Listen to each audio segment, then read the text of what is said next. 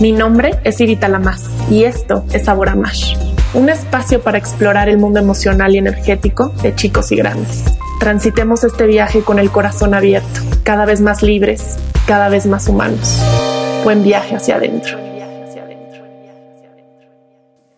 Bienvenidos a otro episodio. Hoy estoy muy emocionada de presentarles a la invitada. Es una presentación peculiar porque eh, Amapola Martínez, además de, trabajar con niños con la pedagogía Montessori, estudió conmigo de chiquita en la primaria, fuimos muy amigas de chiquitas y esto, esto además de que ella vivió la pedagogía de primera mano, también tengo un cariño grande por, por Ama y por todo lo que, lo que hemos compartido. Muchas, muchas gracias por estar aquí, Amapola. Bienvenida. No, muchas gracias a ti, Ivy, por la invitación. Estoy muy, estoy muy contenta de poder compartir este espacio contigo. Me encanta. Y prefiero que sean ustedes siempre quienes se presenten y de ahí partimos. Ah, vale. Pues yo soy Ama Martínez o Amapola, pero me dicen Ama y soy guía Montessori. Eh, me formé como guía para eh, trabajar con niños de 3 a 6 años y de 6 a 12. Y pues el otro día estaba haciendo la cuenta y ya llevo casi 15 años trabajando con, con niños y papás. Eh, y, y, pues en una, brevemente eso, eso, es, lo que, es lo que hago. Soy guía Montessori. Muy bien, me encanta porque además, este, te veo, me vienen de todos modos un montón de recuerdos que además ya saldrán, saldrán ahorita a la plática. Em, yo no soy partidaria de ninguna pedagogía en específico, eh, pero más bien la intención de, de estos espacios es poner sobre la mesa otros caminos, otras formas, que, que tengamos el valor de cuestionarnos lo que creemos que es el camino, entre comillas, correcto para nosotros y para nuestros hijos y, poder tener esta apertura para ver, ok, desde otros lugares puedo, acompañar a mi hijo. Eh, cuéntanos un poquito, ahorita, este, cuéntanos un poquito, ¿qué es lo que tú, lo que Montessori significa o lo que Montessori aporta, cuál es la filosofía, el enfoque sobre la educación y, y, lo, y por qué tú elegiste, por qué tú elegiste ser guía Montessori dentro de todas las ramas, ¿por qué fue Montessori? Claro. Bueno, yo la razón por la cual elegí ser guía es muy diferente a la, a la razón por la cual soy guía hoy, ¿no? Eh, yo elegí, elegí ser guía Montessori porque, pues como tú lo dijiste, fuimos a una escuela Montessori, no sé si lo dijiste, pero fuimos a una escuela Montessori y yo en algún momento, eh, mi familia se, se, fue de México y eh, nos fuimos a vivir a Venezuela y mi mamá buscó mucho escuelas Montessori y no encontró ninguna. Entonces, originalmente mi deseo de ser guía nace a raíz de el cariño que yo le tenía a la escuela y la manera en que aprendí y el contraste con el que me encontré. Porque yo siempre desde, yo creo que mis maestros de secundaria y prepa, eh, yo era de esas personas que no sé, sentían así como, oye, esta niña, no, no que niña problema, porque no era niña problema, pero sí los retaba mucho en cuanto a la pedagogía. Y esto yo me doy cuenta ya de adulta que digo, no es normal que alguien que está en secundaria le esté retando a un maestro a decirle que hay mejores maneras de enseñar ciertas cosas, pero cierto, siento que a esa edad uno cree que sabe todo y que no sé, vas a estar conquistando el mundo qué sé yo. Bueno, originalmente esa fue mi razón por la cual eh, yo quise ser guía, pero realmente ya una vez que me formé como guía, me di cuenta de lo profundo que iba la pedagogía. Y en algún momento también yo era como, no, es que Montessori es la manera de todo. Eh, pero ya yo estoy en un punto en, mi vida en el que yo creo que Montessori es un camino, pero estoy súper consciente que no es el único camino y me encanta escuchar de otras personas el camino que están recorriendo o la manera en que lo hacen, que al final llevan a lo mismo. ¿no? O sea, yo creo que al final todas las personas que nos enfocamos en trabajar con una pedagogía o con una filosofía o un approach diferente, lo que queremos es alejarnos un poco de, de modelos viejos que nos hemos dado cuenta que no son muy funcionales o que no realmente dejan lo que uno quiere que dejen, ¿no? En, resumidas cuentas, la filosofía Montessori, bueno, se, se, escucha mucho como del material Montessori, de cómo aprenden los niños y como de algunas cosas en general de que, bueno, los niños están en salones con edades mixtas y que hay todos estos materiales y todas estas áreas, pero en, en sí el corazón de Montessori lo que es es una filosofía que acompaña al niño, de hecho por eso somos guías, no somos maestras, eh, que lo acompaña en su desarrollo de una manera natural, siempre poniendo al niño al centro, observándolo y escuchando con todos nuestros sentidos para ver cuáles son sus necesidades. Y Montessori tiene algo muy bueno, muy particular en mi opinión. Igual, igual ignoro un poco de todas las otras filosofías que hay afuera, pero ella dice, lo más importante es que tú le, te quites del camino del niño, o sea, que no le estorbes, que no le seas un obstáculo. Y eso es una de las cosas que más trabajo nos cuesta como adultos, ¿no? Y es siempre, Montessori decía, tienes que ver las necesidades del niño, no imponer tus necesidades al niño. Entonces, bueno, yo creo que estas ideas resuenan con muchas otras eh, filosofías y pedagogías y maneras de pensar. Em, pero Montessori lo que ella deseaba era que esta manera o este approach fuera una ayuda para la vida. De hecho, e, ese es como, no quiero decir el eslogan, pero sí es, es la parte de lo que estudiamos, es educación para la vida, ¿no? Entonces, pues hay muchas cosas que podría decir, creo que es es muy como muy extenso y muy profundo, pero creo que más o menos estas ideas que estoy diciendo encapsulan un poco la, la esencia de la filosofía. Sí. Como decía al principio, no soy partidaria de algún en específico, realmente veo un valor en un montón de pedagogías, pero lo tengo un cariño bien especial al sistema Montessori. Yo, cuando, de hecho, cuando nos conocimos, creo que yo entré, creo que fue primero de primaria o segundo de primaria, por ahí. Y de las, de las dos, dos escuelas, bueno, no dos escuelas porque había intentado otras dos más, que duré unos días nada más, pero me acuerdo que la sensación que yo tenía de niña este, con respecto a la escuela era realmente el sentirme muy torpe, de no saber, de, realmente, o sea, la sensación era no puedo. Yo veía que los demás estaban o eso era mi, en mi imaginación o lo que yo creía que los demás sí lo estaban logrando, igual y muchos estaban en el mismo estrés, pero que los demás sí estaban logrando entender lo que el maestro decía, este, entender lo que nos dejaban entender sobre todo el tema de los números, eh, todo lo, este, sí, números me costaba mucho trabajo y causaba en mí muchísimo estrés. Y fue a partir para, o sea, bueno, obviamente muchos parteaguas en nuestras vidas, pero en Montessori, en esta escuela Montessori, que además tuvimos unas maestras maravillosas que recuerdo con mucho cariño a Frida y a Marta. Este, esta, esta fue la, la, la, primera vez que yo empecé a sentirme muy distinta, empezar a relajar un poquito este, lo que yo sentía que tenía que hacer ahí. No sentía que yo llegaba a cumplir expectativas de los maestros, sino que realmente los maestros, o en este caso los guías, estaban ahí para acompañarme, para estar, para estar conmigo, para estar conmigo. Ellos estaban ahí para, para darme algo, no que yo les tuviera que dar algo. Y creo que esto es algo que queda como muy arraigado, muy, muy cristalizado en nosotros cuando, cuando tienes que cumplir con...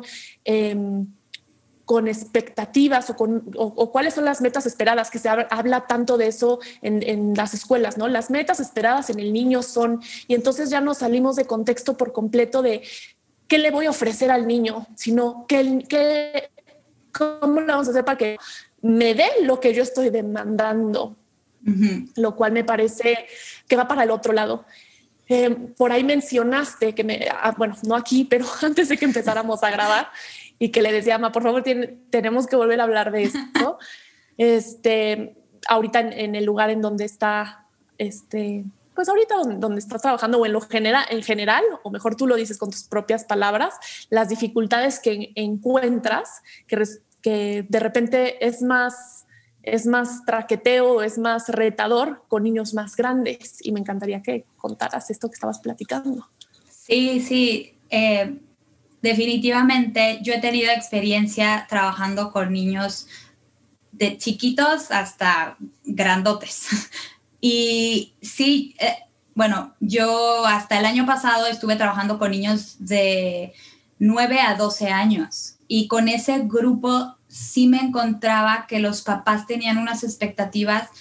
O sea, el método siempre, en las escuelas Montessori, espero que en general esto sea lo que se hace, les, les dices a los papás que hay que darle tiempo al niño, o sea, que hay que ser paciente, que hay que darle su espacio, que las, o sea, los conocimientos pues se van a adquirir en el momento correcto. De hecho, Montessori, el, el proyecto de primaria no se divide, es, es taller, es un taller, ¿no?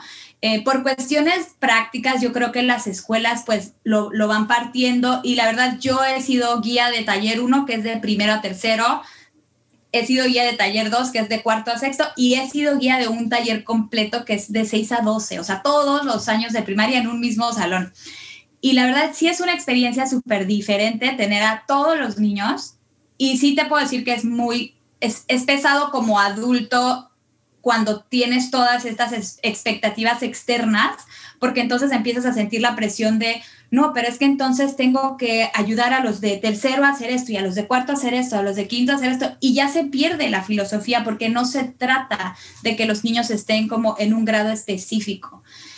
Y bueno, mi, mi la, yo tengo mucha experiencia trabajando en colegios en Estados Unidos, pero hace unos cuatro años yo me fui a México que fue donde tomé este, este grupo de taller 2, que es cuarto, quinto y sexto. Y en, en, varias ocasiones lo he llegado a pensar, pero para mí fue muy claro cuando estuve en México, porque lamentablemente tenemos este otro aparato llamado CEP que impone muchas cosas.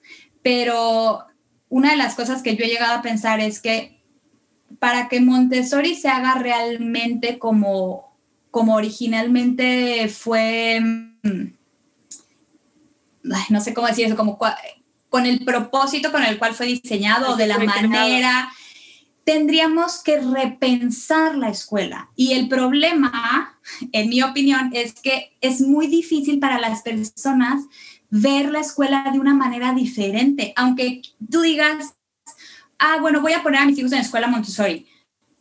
Yo lo que les aconsejo a los papás que ponen a sus hijos en cualquier otra filosofía que no es tradicional, es que borren todo lo, todas las ideas que tienen acerca de la escuela.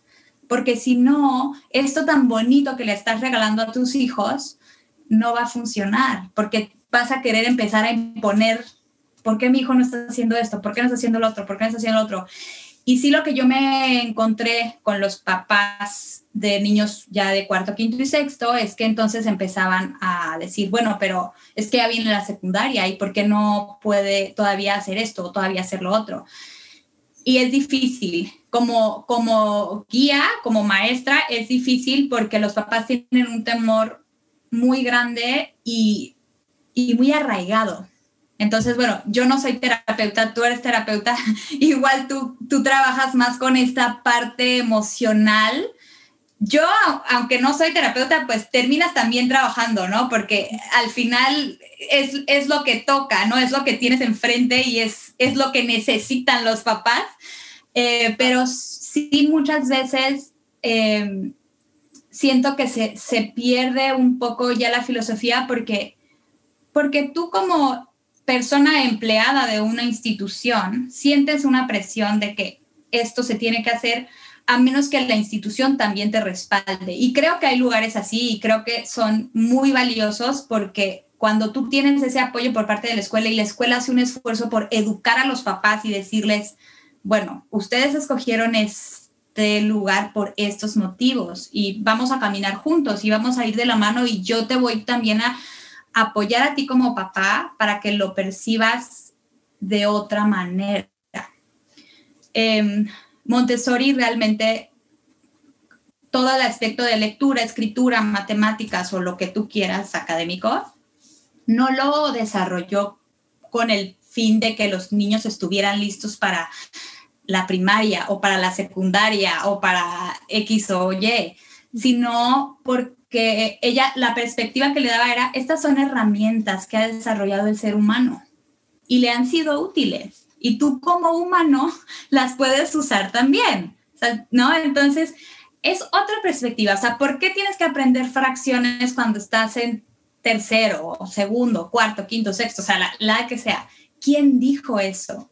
Creo que eso es algo que tenemos que también cuestionar y es lo que a mí me gusta mucho de las cosas que tú compartes, que es, hay que cuestionar, hay que decir por qué estamos haciendo esto, por qué es necesario que mi hijo vaya por este camino, es realmente necesario o cuál es el objetivo, ¿no? Pero creo que debemos tener claros los objetivos como adultos y eso es quizás lo que nos permite relajarnos con el, en el trabajo que hacemos con los niños sin querer entonces imponer nosotros lo que nosotros queremos que ellos sepan o hagan o digan, porque no es fácil.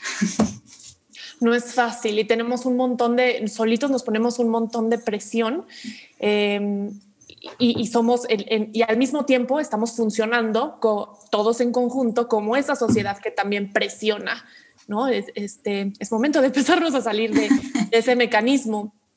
Pero eh, ponemos, creo que como, como padres, ponemos mucha expectativa sobre nuestros hijos usándolo de, de medidor de qué tan buenos o malos padres estamos siendo. Y entonces eso nos puede llegar a cegar tanto que no estamos alcanzando a ver si eso es lo que nuestro hijo está necesitando. ¿No?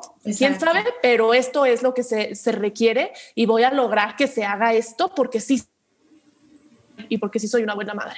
Y del otro lado, entonces se exige al niño y se le exige a la escuela y la escuela que no quiere que se le vayan los niños y que, este, que los papás este, lleguen a reclamarle, pues entonces también le va a exigir a los niños.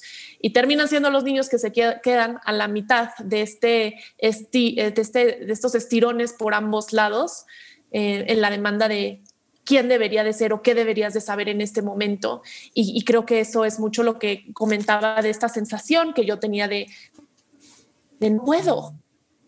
Y creo que hasta mucho, de, este, creo que después de, de, estar en Montessori ya en otras escuelas, que creo que a muchos nos pasa y algunos se identificarán, algunos no, algunos buscarán cómo sí lograr entonces las expectativas de la escuela y de los padres u otros este, vamos desarrollando métodos de supervivencia este, para pasar los exámenes, ¿no? Como aprender, memorizar esto temporalmente para que pueda evitarme el conflicto, para que pueda sobrevivir a esta situación que se puede poner muy difícil este, para, para mí. Y cuando ya pasas el reto, pues eso no, no, me, no, no dejó real, tal vez no necesariamente dejó, un aprendizaje profundo para, para mi camino, para mi ser, sino nada más para sobrevivir y, como dar gusto a lo que se está necesitando fuera. Y no ha sido hasta después de mucho tiempo yo realmente las cosas que me gustan las he encontrado de adulto y las cosas en las que me meto a estudiar, aprender, ya no vienen con esta intención de miren como si sé o miren como si puedo o si voy a poder este ni, ni algún papel en específico simplemente por el gusto por el gozo por la delicia de, de, saber más de lo que de lo que me está causando tanta curiosidad y se me hace padrísimo el mundo que hay detrás de lo que sea, ¿no? Este, las emociones, la música, el tejido, este, la pintura, ayurveda, yo qué sé, ¿no? Lo que venga. Y, y si eso que dices me parece súper eh, importante, Montessori para, para el niño de, de 6 a 12 desarrolló algo que ella llamó educación cósmica. Es la educación cósmica, ella dice, tenemos que ofrecerle todo al niño, o sea, no, no todo de, de jalón, pero le da la misma importancia a la música, a las matemáticas, al arte, a la biología. Y Montessori era una persona que le gustaba estudiar. Entonces yo creo que también por este amor que ella tenía por aprender, ella estudió muchas cosas, ella fue, ella fue doctora, ella fue antropóloga, e, estudió biología, o sea, estudió muchas cosas. Entonces, esta parte que tú dices de yo no supe qué me gustaba hasta ser adulto, es una parte triste, en mi opinión, de, la escuela, porque ¿cómo queremos que los niños encuentren qué les apasiona, qué quieren, qué les gusta, si les metemos a fuerza matemáticas y lectura, ¿no? O sea, es como, eso es lo importante. Lo demás, mm, puede que sí, puede que no, da igual. O sea, si sabes leer y si sabes todo lo que hay que saber de matemática, los papás no se preocupan. Pero no y si un niño, por ejemplo, se la pasa toda una mañana en un material de música, incluso tú como adulto tienes que observarte y creo que esa es otra cosa. Montessori habla mucho de la observación y sí, de la observación de los niños y las necesidades de los niños, pero muchas veces tienes que observarte a ti adulto, de por qué, por qué me estresa. Digo, a mí no me estresa, la verdad, y en, esa, en ese aspecto pues tengo que observar, observarme en otras formas, pero yo conozco guías que dicen, no, es que ya pasó mucho tiempo haciendo música o ya pasó mucho tiempo con algo de arte o ya pasó mucho tiempo que yo digo, pero si, si el niño estuviera trabajando con algo de matemáticas, no pensarías que ya pasó mucho tiempo haciendo eso, porque tenemos tan metido en nuestra cabeza lo que tienen que saber que nos, sí, nos, nos penetra, pues, o sea, tenemos que ser muy cuidadosos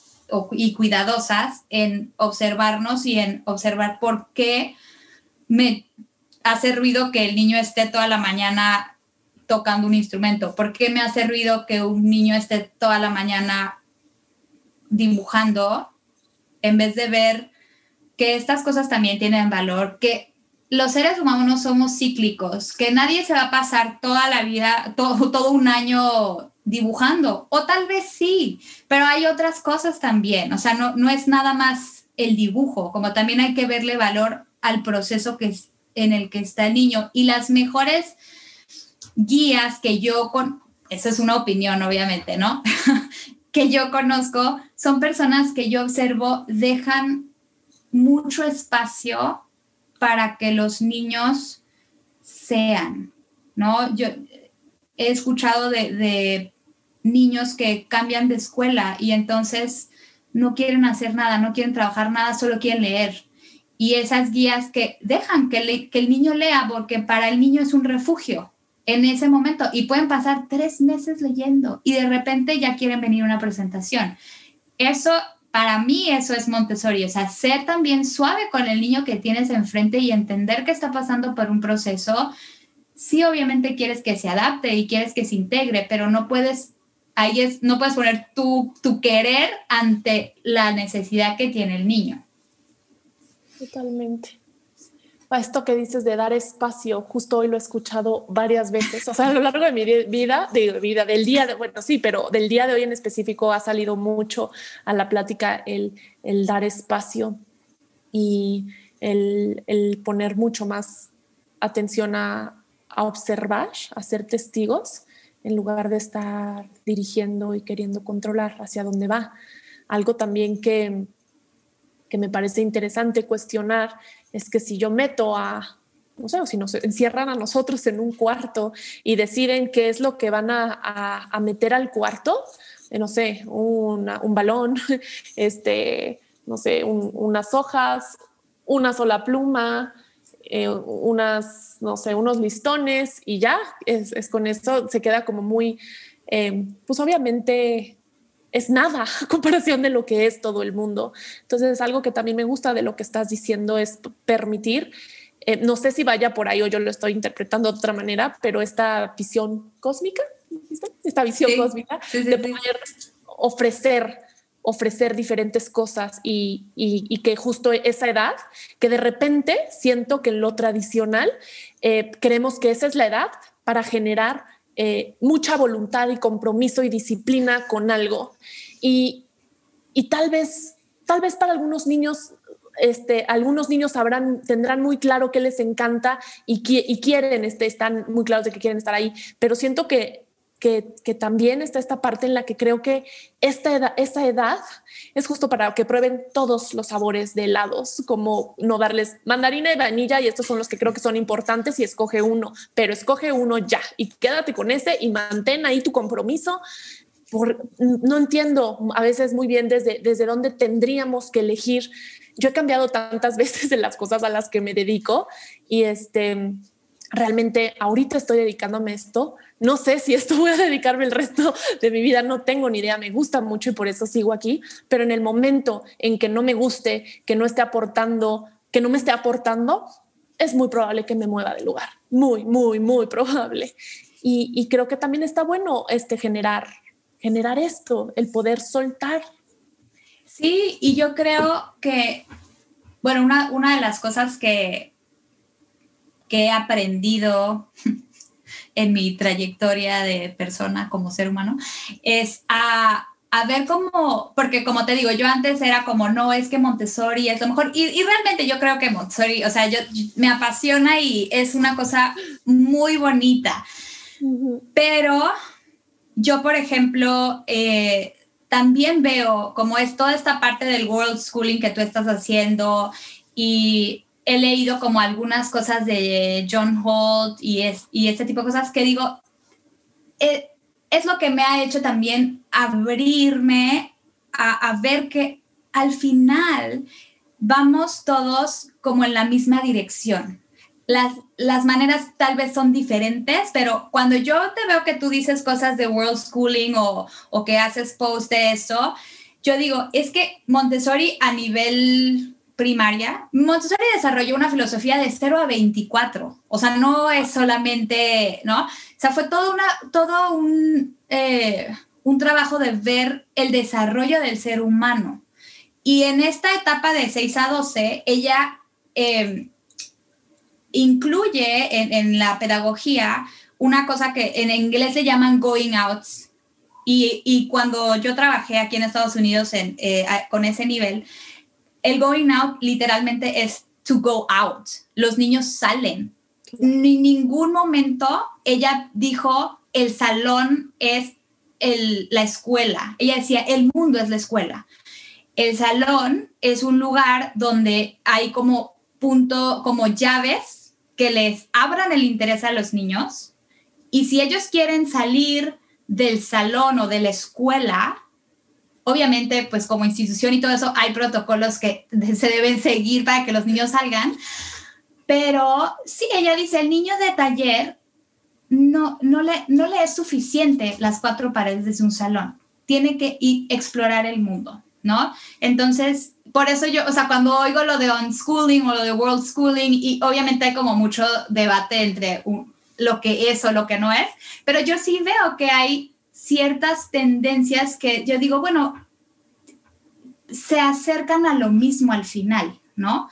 Y sí me parece en esta parte que tú dices de a los 18 años, bueno, no lo dijiste así, pero a los 18 años escoger qué quieres hacer con el resto de tu vida, algo súper injusto, porque además es injusto que les pidamos al, a, bueno, a los jóvenes, ay, me siento como súper grande diciendo a los jóvenes de 18 años, este, que decidan cuando los hemos puesto en un sistema que tiene todo para que para que ellos fallen en esa decisión. Porque si una persona su pasión es, es ser artista, ser músico, incluso ser biólogo, las ofertas que hay en las universidades no son tan extensas y la experiencia que les das a los niños de esas áreas son muy técnicas, ¿no? O sea, no dudo que haya excepciones y que haya escuelas que lo hagan de manera maravillosa, pero en general no es una gran gama de, oportunidades que tú le ofreces a los, a los niños y a los jóvenes para realmente explorar, ¿no? Es como, no, bueno, tú vas a la escuela y en la tarde sí te llevo al baile, pero pues para que hagas ejercicio, ¿no? O en la tarde te llevo a que pintes yo estudié con una persona que eh, su pasión era la música. Yo en la universidad también estudié música, por, eso, por eso me esta persona. Eh, le apasionaba la música, pero su papá decía que eso era un hobby. Entonces él estudió computer science y música de manera paralela. Hoy en día, esta persona es yogi. O sea, su, su esencia era mucho más eh, como libre, como artística que, que matemática. Bueno, yo sé que esas cosas van conectadas, pero, o sea, cuando se graduó, intentó, buscó, hizo lo, como que el, el camino que el papá quiso. Y luego creo que algunas personas son afortunadas de decir, mm, por aquí yo no voy, o sea, esto no resuena conmigo y cambian de rumbo, ¿no? Pero, pero creo que la escuela no te da las herramientas para que a los 18 años tú decidas qué quieres, ¿no? Qué fuerte esto así como lo pones ahorita, me conmovió mucho, ¿no? O sea, qué injusto pedirles que a los 18 años decidan algún área en donde se van a desarrollar el resto de su vida, una presión enorme cuando les hemos puesto todas las trabas necesarias para que fallen en ello. Qué fuerte, realmente qué fuerte. Si, si tú consideraras, o sea, porque de quien nos esté escuchando, seguro habrá quien este, quiera después de aquí buscar más sobre Montessori o te quiera buscar a ti directamente o quien esté en, otra, en, otro, en otro método, en otra pedagogía, en otro camino, pero que también pueda quedarse con algo de aquí, porque realmente creo que nada más le estamos poniendo eh, que, son como ilustraciones distintas de una, de una misma búsqueda.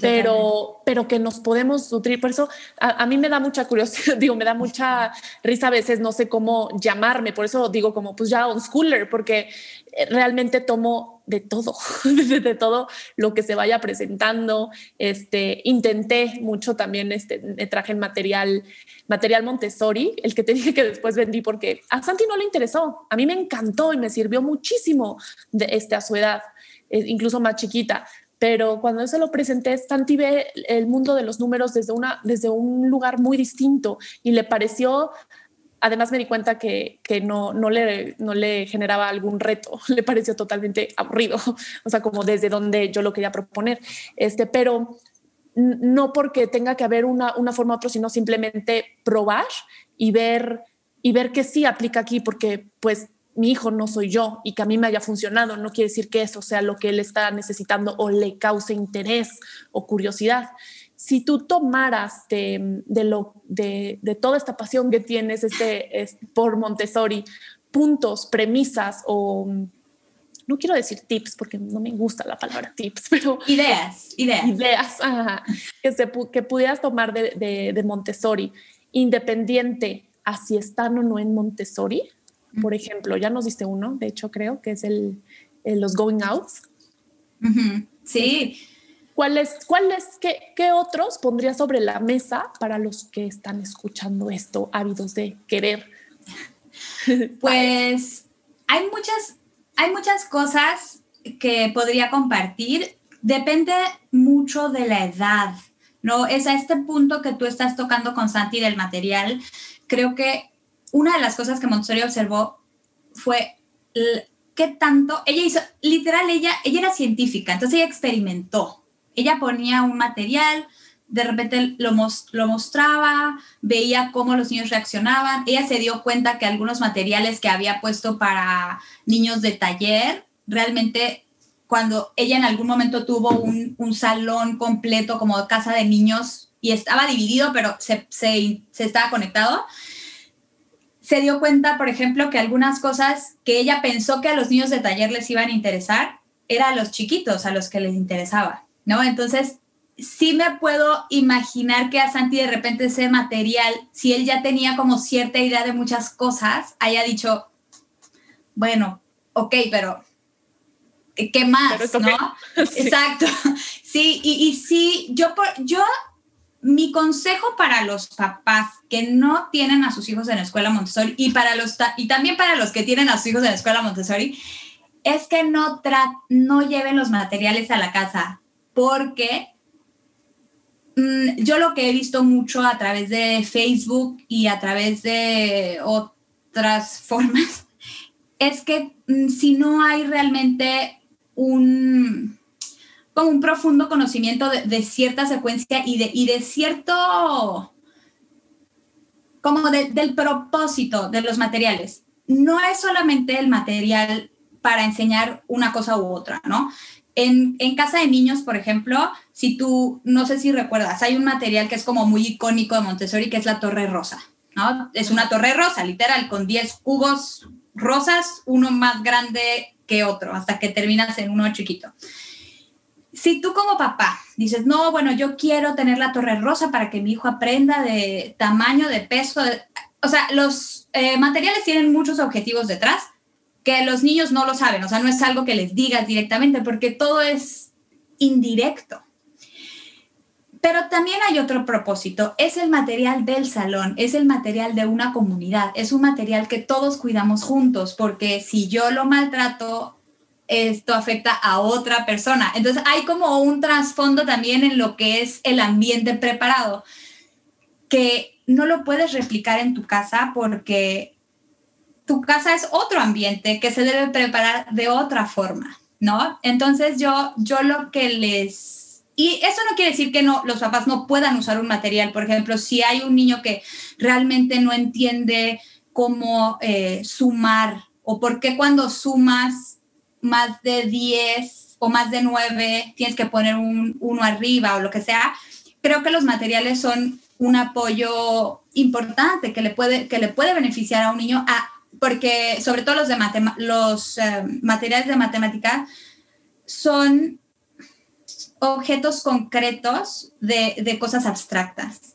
Entonces, eso sí le puede ser de mucha ayuda. O sea, no estoy diciendo como cero, nada, nadie, ningún material, pero en general sí he observado que los, los papás quieren llenar su casa de materiales y quieren eh, eh, hacer como un mini salón el otro día una persona en un grupo de Facebook decía, es que yo he observado que mi hija sabe contar y ella cuenta cuántas zanahorias tiene en el plato y cuenta eh, cuánto esto y cuánto lo otro. Y no, no sé qué tanto decía que, o sea, que la niña contaba como en su cotidianeidad. Y tú dices, ah, qué padre. Y entonces la pregunta de esta mamá era, ¿qué trabajo le puedo poner para seguir su interés? Y entonces ahí es donde yo digo, no, no tienes que ponerle ningún trabajo porque ella ya tuvo un interés y ella aprendió esto de manera orgánica. Tú no le tienes que... Ahí es donde tenemos que deshacernos un poco de esta idea de yo ahora pues le voy... Porque claro, Montessori dice, es que voy a seguir los intereses de mi hijo, pero no necesariamente de esa forma. O sea, no es que le tengas que ofrecer un trabajo o un material o algo que hacer, sino en tu vida cotidiana Montessori dice, que hay que lo que hacemos es plantar semillas y no sabemos qué semilla va a, a salir y qué semilla no. Hay muchas cosas que nosotros hacemos en el ambiente que simplemente son historias que les contamos a los niños y no tienen que hacer nada, solo escuchar. O sea, no es algo que no, bueno, ahora con esto vas a hacer un trabajo, vas a hacer una investigación y no, ¿por qué? O sea, la vida no es así, ¿no? No todo lo que escuchas es algo en, lo que te vas a enfocar o lo, ¿no? Entonces, sí mi consejo, bueno, no sé si consejo, pero lo que yo comparto, sí recomiendo a los papás es que dentro del ambiente de su casa observen que, sobre todo para niños chiquitos, porque una cosa es para niños entre 3 y 6, y otra cosa es seis y entre 6 y 12, porque ya hay pues otras necesidades. Pero si tienes hijos entre 3 y 6 años, yo lo que les recomiendo es que observen qué parte de su casa o qué parte del ambiente le, le impide a su hijo, a su hija, moverse de manera independiente, ¿no? Por ejemplo, si en el baño hay un banquito para que ellos se vean en el espejo y se puedan peinar o puedan ellos agarrar el cepillo. Hay, hay, hay familias que incluso hacen como, cuando los niños son muy chiquitos, que hacen como una mesita abajo y ahí les ponen como un espejito y su cepillo y esto, porque esta, esto le, esta independencia que tú le estás ofreciendo es lo que va a ayudar a que, a que el niño sea autónomo y que sienta como, ah, ok, yo puedo hacer estas cosas. Y cuando el niño siente que es capaz, eso lo va a trasladar a otras áreas de su vida. O sea, no se trata de que sea capaz de agarrar el cepillo, sino de ese sentimiento de poder, de yo puedo, ¿no? Y, y sí observar cuáles son los obstáculos que quizás tú le estés poniendo, ¿no? Em, tenía una mamá que una vez me decía como, es que yo le pongo el plato y mm, empieza a jugar con el plato. Sí, yo decía, bueno, pero, pero ¿qué tiene el plato? O sea, ¿qué le pones al plato? No, no tengo nada, es que se lo pongo y mientras yo busco la comida, etcétera, entonces él, él empieza a pegar el plato en, el, en la mesa. Entonces, creo que a veces también como adultos no nos damos cuenta que la necesidad de un niño es manipular cosas. Si tú le pones un plato enfrente, el niño va a querer jugar. Y eso es normal, aunque a ti te saque de quicio, porque lo que ella me decía es, es que me desespera y no lo aguanto. Entonces, pues no le des el plato. O sea, no se lo pongas. Pero también le decía, involúcralo. O sea, en vez de decir, tú siéntate aquí mientras yo te hago de comer, es, a ver, eh, hay unas hay algo que se llama torre de aprendizaje, que es como un, es como un banquito, no sé cómo describirlo ahora en audio, pero es, yo creo que es muy popular hoy en día. Em, algunas personas le llaman Montessori, pero realmente no es Montessori. Es, ese es otro tema. Em, es como una como un banquito para que los niños puedan estar a la altura de, un, de la cocina, por ejemplo, es, muy popular en la cocina. Entonces, cuando tú le das eso al niño, y obviamente es algo seguro, tiene algo atrás para que no, no se vaya a caer ni nada, ya te puede ayudar en algo que tú estás haciendo o incluso te puede simplemente ver.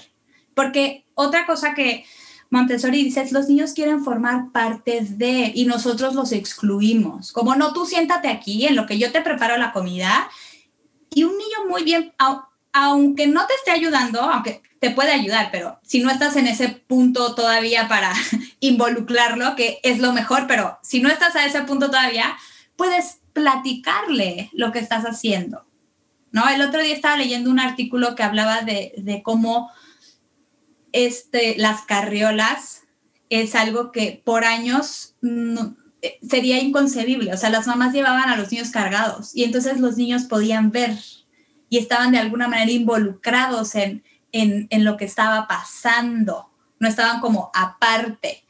Entonces, bueno, e, es observar de qué manera puedes ayudar a que tu hijo sea independiente, observar de qué manera lo puedes involucrar, observar de qué manera lo, puedes incluso dejar. hoy en día yo veo que a muchos papás les preocupa que sus hijos se aburran y el aburrimiento es importante. O sea, si no te aburres, nunca inventas qué vas a hacer, ¿no?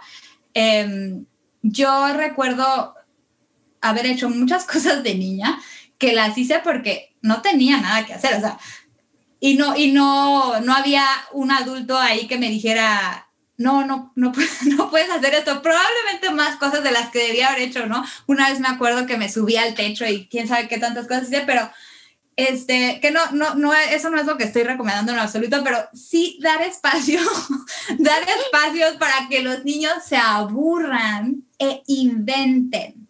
Y una cosa que yo sé que es también muy controversial, que si pantallas o no pantallas, hay yo, soy, yo no soy pro pantallas, pero porque los niños necesitan tener otras experiencias antes de estar enfrente. O sea, una pantalla puede tener a tu hijo entretenido, sí. Y si lo necesitas porque necesitas media hora de paz y tranquilidad, lo entiendo y también se vale. Pero si el niño está enfrente de una tablet toda la mañana, yo lo que invito a los papás es a, a que piensen de cuántas oportunidades se está perdiendo ese niño, de observar, de tocar, de manipular, de experimentar. Entonces, e, esos son un poco los, los consejos. Yo sé que ahorita hay mucho estrés en el ambiente porque los niños están en la casa y están aprendiendo, aprendiendo a través de una pantalla. Y pues creo que es difícil y cada quien tiene que tomar las decisiones que, que le sean mejor, pero, pero que los que estén tranquilos, que los niños van a aprender las cosas que tienen que aprender cuando las tengan que aprender y pues realmente, o sea, honestamente una pantalla nunca va, una pantalla me refiero a hay un maestro del otro lado y estás tú y está el niño de, del otro lado, no va a reemplazar la experiencia que tienen los niños con, en el día a día. Yo estaba platicando con una mamá que me decía que, eh, bueno, yo ahorita estoy con un grupo de 3 a 6 en pantalla. Lo pensé mucho, lo pensé mucho porque yo, pues, el ciclo pasado había dicho, no, no, ¿qué es esto? Y eso que estaba con niños grandes. Pero lo pensé también a futuro, porque pues era, era una comunidad con la que yo quería trabajar y dije, bueno, esto va a pasar. Entonces, por ahora, lo, está bien, vamos a, vamos a ver cómo hacemos. Es, los niños han, han aguantado mucho, han aguantado muchísimo, porque, y yo sé que los papás lo hacen con buena voluntad y con todo el amor del mundo, pero los ponen enfrente de una pantalla, niños de tres años que no pueden estar enfrente de una pantalla más de cinco minutos y los papás quieren como ayudarles, ¿no? Entonces eh, les dicen como, di tal cosa o di tal cosa. Y es súper padre ver a todos los papás ahí participando en la, clase, en la clase, además de los niños. Este, pero bueno, una, una de estas personas tenía como el pendiente porque su hija, ella dice, es que mi hija se tardó en hablar y ya la íbamos a mandar a terapia, que ese, ese es otro tema, ¿verdad? De todas las, terapias. Y justo se vino la pandemia, justo se vino la pandemia, entonces ya no la pudimos mandar a terapia, pero ya habló. Yo le dije, qué bueno, qué bueno que habló y qué bueno que no tuvo que ir a terapia para que le enseñaran a hablar, porque tu hija estaba recibiendo dos idiomas al mismo tiempo. Entonces es lógico, y no digo que haya niños que no necesiten ciertos apoyos, hay ciertos casos, pero no es la mayoría que estamos viendo hoy en día que están mandando a terapias. De hecho, siento que la mayoría de las terapias están de más y que estorban, estorban mucho más en el proceso de aprendizaje, sí. Totalmente, totalmente. Y entonces eh, me dice, bueno, ya, ya ah, le dije, bueno, le dice la oportunidad de que ella solita, a su tiempo, se expresara de manera verbal, ¿no? O sea, no es lo mismo eh, que solo recibas un idioma y responder en ese idioma a estar recibiendo dos y además la expectativa de ustedes como papás es que ella responda en, en tal o tal idioma, ¿no? Es bueno, este, ellos hablan español, pero ah, la niña entonces ahora solo habla inglés. Sí, le digo, está bien, o sea, no pasa nada porque además ella entiende, ustedes le hablan en español y ella les entiende, es un proceso cuando ella quiere hablar en español, necesita hablar en español o se dé la oportunidad, ella hablará en español. Pero ella además me estaba comentando, o sea, decía, bueno, es cierto, porque ella no podía hablar, pero ahora yo la veo jugando con sus muñecas y entonces con sus muñecas dice, ay, hola, ¿cómo estás? No sé qué, ¿quieres ser mi amiga? Sí quiero ser tu amiga y como y se tiene conversaciones completas con sus muñecas. Y yo le, entonces justo le dije, eso no lo va a reemplazar una pantalla. O sea, aunque tú la pongas, no sé si yo soy, soy mala maestra, pero yo les digo a los papás, si, si no, o sea, si es, es una lucha de poder poner al niño en la pantalla, no lo pongas. Naturalmente los niños no están inclinados hacia sentarse y además no entienden la dinámica que esto conlleva. Entonces, eso sí, mi consejo para los papás de niños entre 3 y 6 años es que no pongan a sus hijos a, escuela virtual.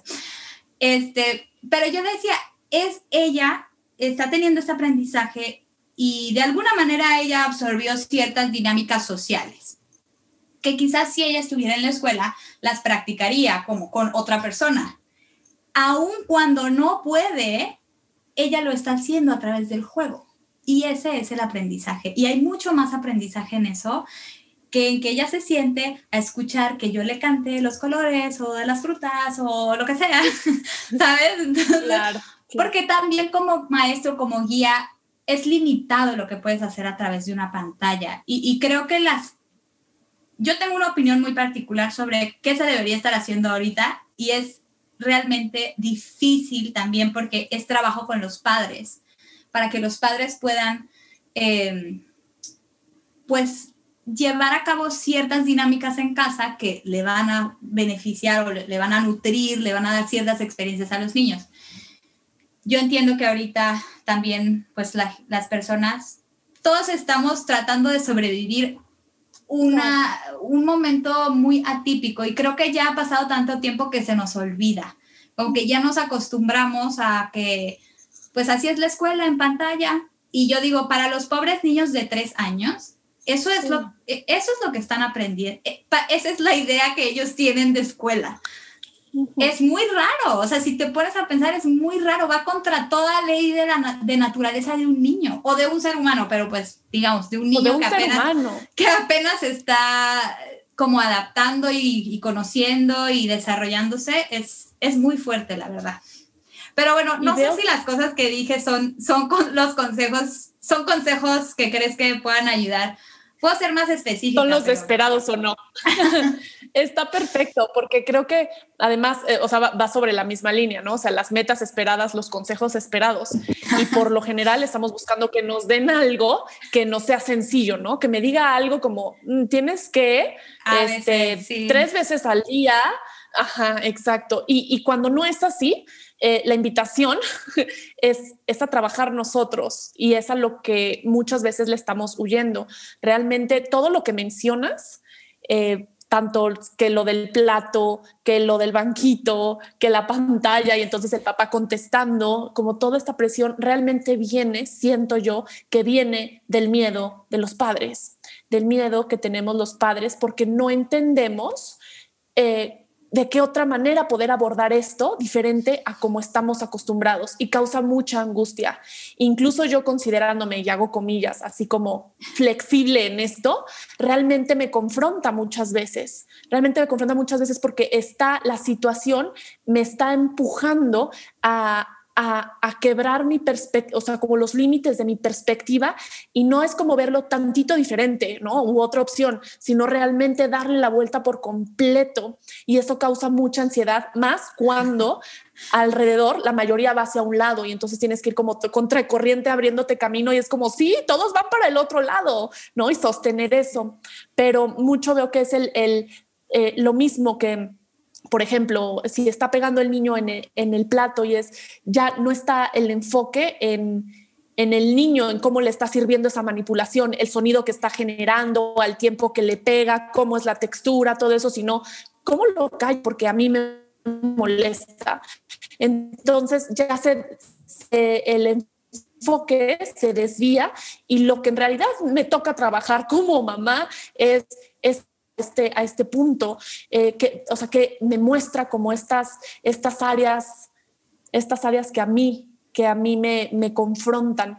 Y, y eso es una y otra vez. En todo lo que estamos, esto, lo de las metas esperadas en los niños, siento que está totalmente relacionado con eh, los miedos y las carencias que nosotros vamos arrastrando pensando que no somos suficientemente algo, entonces voy a empujar a mi hijo a esto y, me quedaría con lo que antes de grabar, no sé si lo dijimos ya aquí grabando fue antes, de que nos relajemos y nos relajemos muchísimo. Realmente estamos haciendo lo mejor que podemos y, y que y, a mí, con todo y que, que a mí también me reta y que no sé, no sé si sea lo más amable de decir, realmente me da mucho gusto que nos esté, que, que toda esta situación atípica, como mencionaste, nos esté llevando realmente a, a tronar esas creencias dentro de lo que se pueda y a los cuantos se pueda. Em, sí, yo creo que lo, que lo que a mí me pasa con eso es que yo digo, es que, tiene que tronar más, o sea, que, hay, hay, que todavía no ha sido como suficiente. ¿sí? O sea, como las escuelas realmente se han adaptado mucho a, bueno, ok, en, en específico, pues las escuelas particulares, porque necesitan, necesita sobrevivir el, negocio, pues, por, decirlo así. Este, necesitan colegiaturas. Esas colegiaturas son además el pago de, de, maestros, o sea, hay muchas cosas. Pero entonces, en vez, lo que a mí me entristece un poco o lo que me entristeció en algún momento es que en vez de realmente, como dices tú, o sea, darle un giro y decir, a ver, es, es de en esta situación, ¿cómo vamos realmente a hacer un cambio? Porque la situación lo amerita. Porque no es justo tener a los niños enfrente de una pantalla. No es justo estarles pidiendo estas cosas que ni siquiera nosotros como adultos podríamos hacer. O sea, yo he escuchado que hay escuelas que les piden a los niños estar uniformados, por ejemplo, que dices, ¿por qué? o que les piden que, que no estén comiendo, que, o sea, como unas cosas que dices, yo sería la peor porque en cada junta que yo voy y yo estoy comiendo, pues es el momento que tengo y si tengo hambre en ese momento, no me puedo, no es que no me puedo esperar, pues sí me puedo esperar, ¿no? Pero digo juntas de adultos, obviamente si es, si es algo con niños, no, no, no estoy comiendo, pero sí, las juntas así de, de staff y cosas así, que yo digo, ¿por qué les estamos exigiendo a los niños estas cosas que nosotros como adultos no hacemos? Punto. ¿No? Y, y creo que eso más allá de la pantalla, es un poco lo que en general se hace, que se les exige, y, yo creo que tú lo, lo, tocas, no sé, tengo esta idea de haberlo escuchado también de ti en algún momento, de que les exigimos a los niños que, que actúen de cierta manera, que no sientan estas cosas, que cosas que dices, pero los adultos no, o sea, tú como adulto te enojas, tú como adulto pierdes a veces el, control, tú como adulto no siempre respondes de la manera más amable, pero queremos que los niños sí, cuando los niños no tienen ni siquiera las herramientas que tú como adulto posiblemente tienes o posiblemente no, pero pues llevas una trayectoria más, hay mayor posibilidad pues que la, de que las tengas. ¿Y por qué les exigimos estas cosas a los niños? Que sean bien portados, que, se, que, que actúen de tal forma, ¿no? Entonces sí, más ahorita con la pandemia se agudiza con este rollo de las pantallas, que sí, a mí me parece súper injusto tener a los niños enfrente de, de pantallas para escuela, pero en general es eso, ¿no? Como la expectativa que yo tengo de, de, de el niño que tengo enfrente es sensata, y por qué la tengo. Y yo creo que tú haces mucho ese trabajo de, cuestionar por qué tengo esta expectativa y cómo la dejo ir.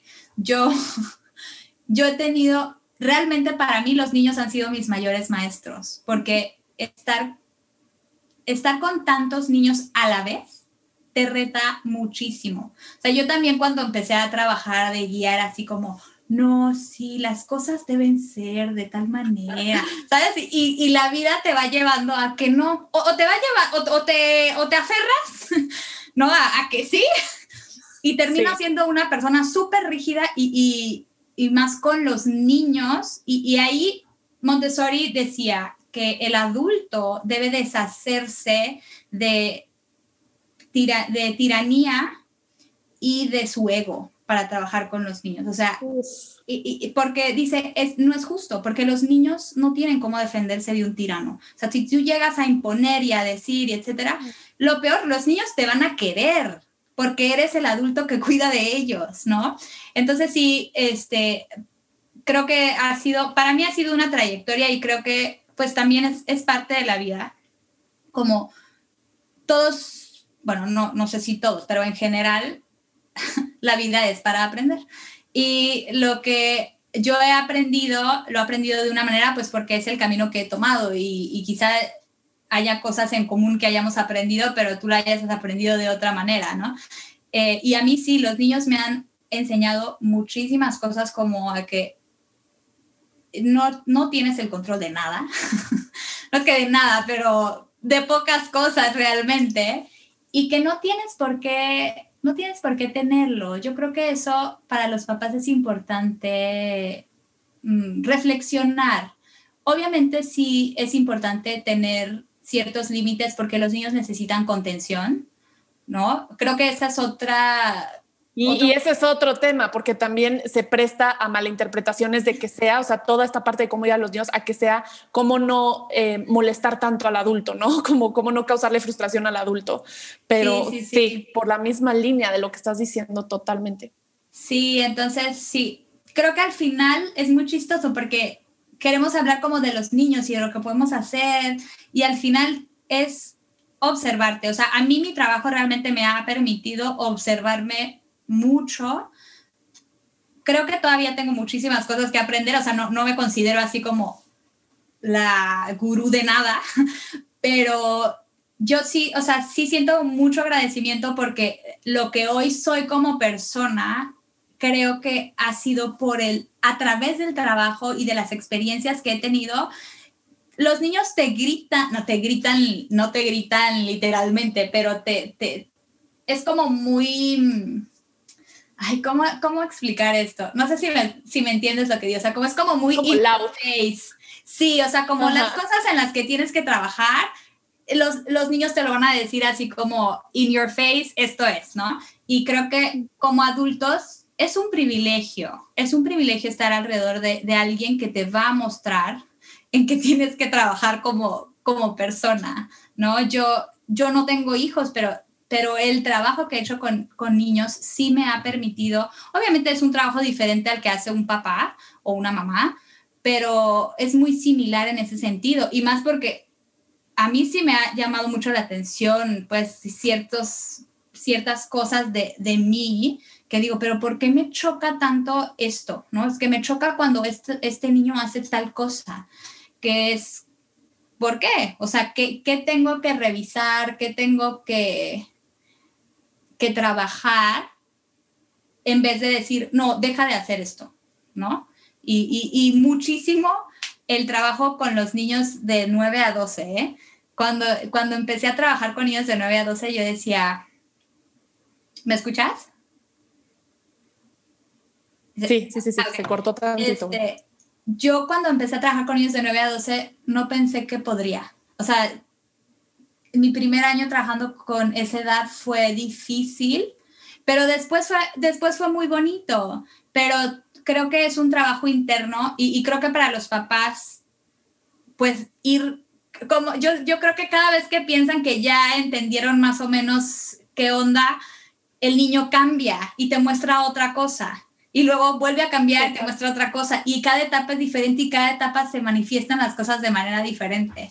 Entonces, yo creo que es apreciar, es apreciar que tienes niños a tu alrededor y, y apreciar el, el camino, ¿no? Como dices tú, muchas veces nos enfocamos en, no, las metas, las expectativas. Creo que tristemente es algo que la sociedad lo ha hecho tan bien, en, el, también en el sentido de que así pensamos, ¿no? O sea, que, que ni siquiera lo cuestionamos muchas veces, el por qué pensamos lo que, lo que estamos pensando. Arraigadísimo. Exactamente pero arraigado está nuestro sistema y nos cuesta mucho trabajo, sí. Sí, entonces yo, yo sí creo que es el, Muchas gracias.